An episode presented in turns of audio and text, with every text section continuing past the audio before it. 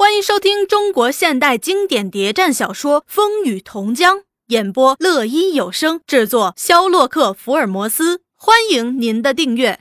第一百一十二集，原来那老六的烟鬼父亲近一年来不知道哪儿去鬼混，突然不见了。全清源乡人都以为他死在什么地方了，因而连老六预算也把他忘了。不易近一个月来，这老不死的又在村头村尾出现，面目垢污，发长垂肩，穿一身铝结破衣，挂一只洋铁罐，拄一条打狗杖，直到家门口，在门前门后逡巡不前。只有那脱毛老狗还认得他，不曾对他吠叫。红缎从黄洛夫办的学校放学回家，只见一个叫花子。在门前徘徊，大声叫着：“你想偷东西，走开！”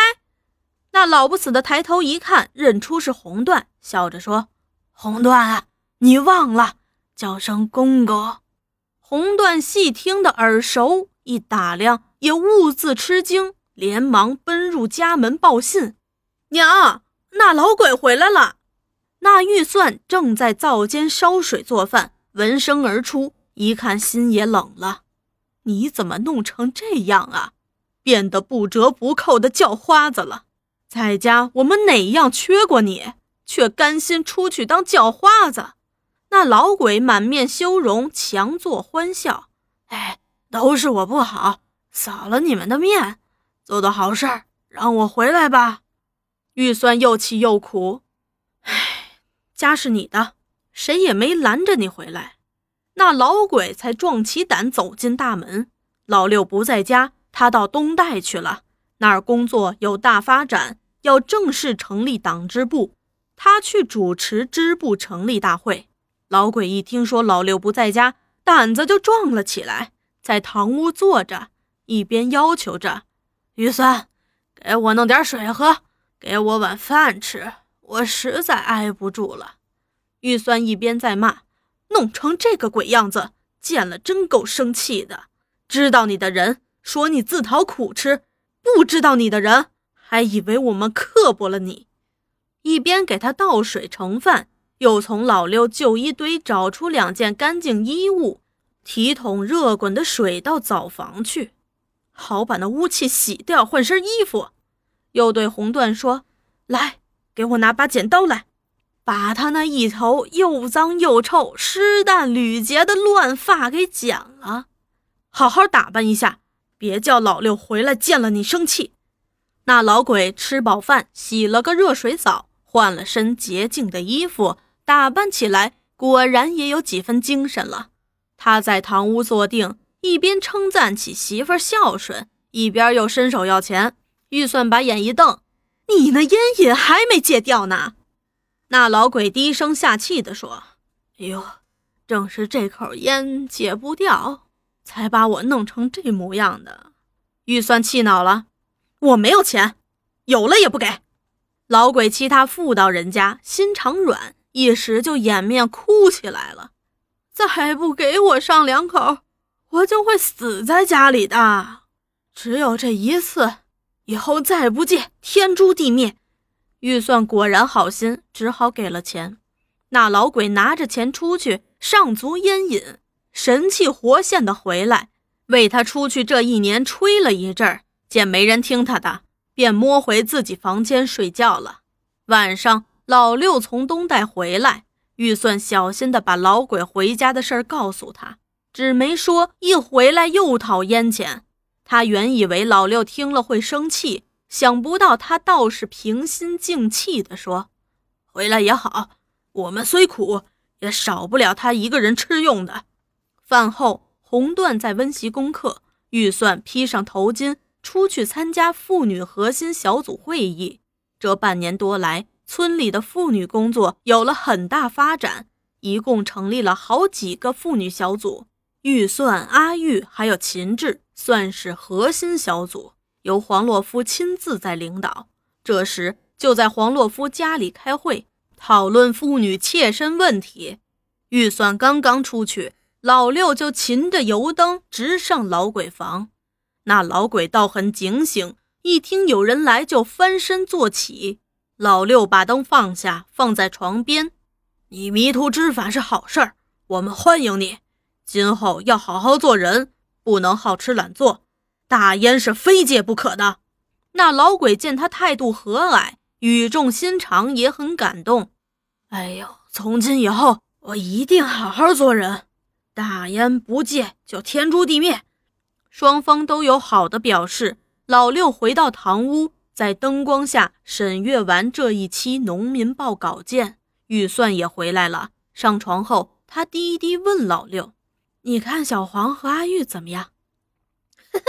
你不是说他们天生一对啊？我听秦志说的，他有时就留在他那儿过夜。你不要胡说呀，那是他们在工作。哎呦喂，我不是说这个，我是说该让他们成为正式的夫妻，免得人家说闲话。有人说过闲话，阿玉倒是不在乎。村上有人说蔡老师好是好，和阿玉又不知道是个什么关系。两个人偷偷住在一起，有些年轻人还说要捉奸呢，可难听了。这话很引起老六的注意，心想：等老黄回来，可要当个正式问题讨论讨论。第二天，老六要出门，又对预算交代：“我已和老鬼说清楚了，吃用都不缺他的，只是不许抽大烟了。他也答应了。你为人耳短心软。”听不得他作死作活，痛苦哀求。我有话在先，别的不要缺他，讨烟钱千万不能。我知道了。老六一离开，老鬼又活跃了。他听说老六有个远房堂弟在村里开馆教课，问预算是怎么回事儿哪儿来的这个堂弟呀？我从没听说过。预算骂道：“天下间姓蔡的有多少？你个个认得。”不要胡说八道，叫人听了坏老六的名誉。老鬼当时不说，内心疑惑。吃过饭就偷偷上小学去看，那学校果然办得好啊，学生有好几十，就只黄洛夫一人在那儿唱独角戏。他赤着双足，手持一条软木棍，走进走出，一个人同时照顾三个班次。老鬼在门外撞了一会儿。才大着胆进去，对黄洛夫敬礼，并自我介绍道：“哎，我是老六的爸爸，堂弟呀。你是哪个村的？我们好像从没有见过吧？”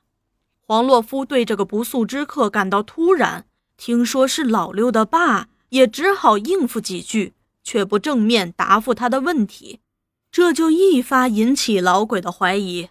老鬼回家瞒着这件事儿。倒是红缎在预算面前把他拆穿了，他只好说：“没有什么，我只是去拜会拜会这堂弟。”又伸手向预算要钱。预算说：“你对老六怎么发的誓啊？现在又要烟钱，我没钱。”那老鬼又装死又装活：“你不给我钱，我就是要我死了。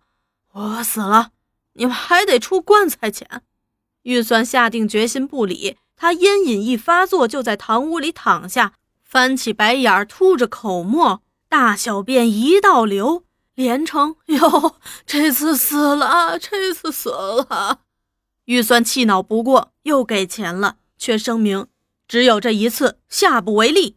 我全知道，全知道。邻村有三家小镇，只有几间小店铺，却有间大烟馆。馆主也是个偷鸡盗狗的人物，他开了这大烟馆，方便了烟鬼，也方便了自己。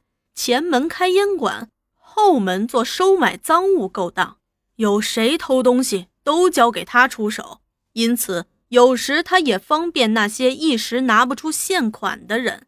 老鬼就是上这儿抽大烟的，也认识不少自称江湖好汉，其中就有臭头三。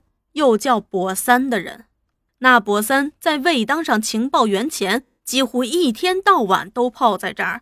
现在他自称当上官了，来的少些，每来必宣传。哎，特派员对我说，抓到共产党有赏，大头子赏五百大元，小头子赏三百，告密的也有赏。告的是大头赏三百，小头也有二百。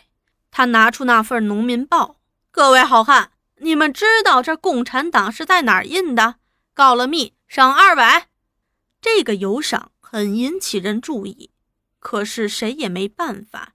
有人还说共产党打狗队厉害，今天你告他的密，明天打狗队就来割你的头。也有不同意这看法的，共产党厉害，中央军更厉害，来了些官，共产党连动也不敢动他们。这些议论，老鬼都偷偷的听到肚里，记在脑里，有时也很羡慕。这买卖比偷鸡盗狗强得多呀！他躺在大烟床上想了很多。他想起老六在石勒府造过反，吃过官司，回来后结交的朋友都很怪，关上门密谈到深夜。他们与哪一行的？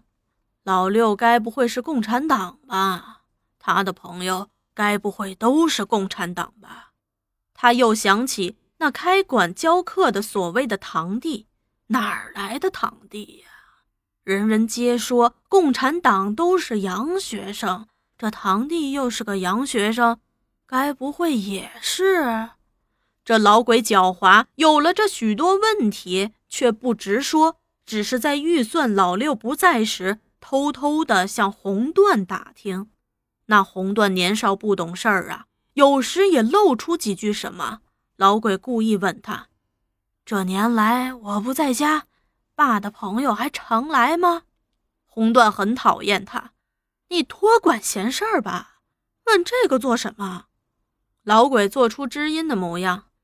你爸现在做大事儿呢，不比从前当码头工人的老六了。他交的朋友哪个不是大人物？大人物在一起有大事要商量，我在这儿碍手碍脚的，多不方便呀。那你就躲开好了呀！老鬼故意逗他，不知道他们什么时候来呀？我怎么躲呀？黄渤常在我们家，有时一住就是好几天呢。你一见他来，躲开就行了。你知道那黄渤在干什么大事吗？红缎厌恶地瞪了他一眼。我不知道，知道了也不告诉你。真厉害呀，全和你娘一模一样。老鬼在红缎这儿碰了壁，有时见预算心情好，也偷偷去打听。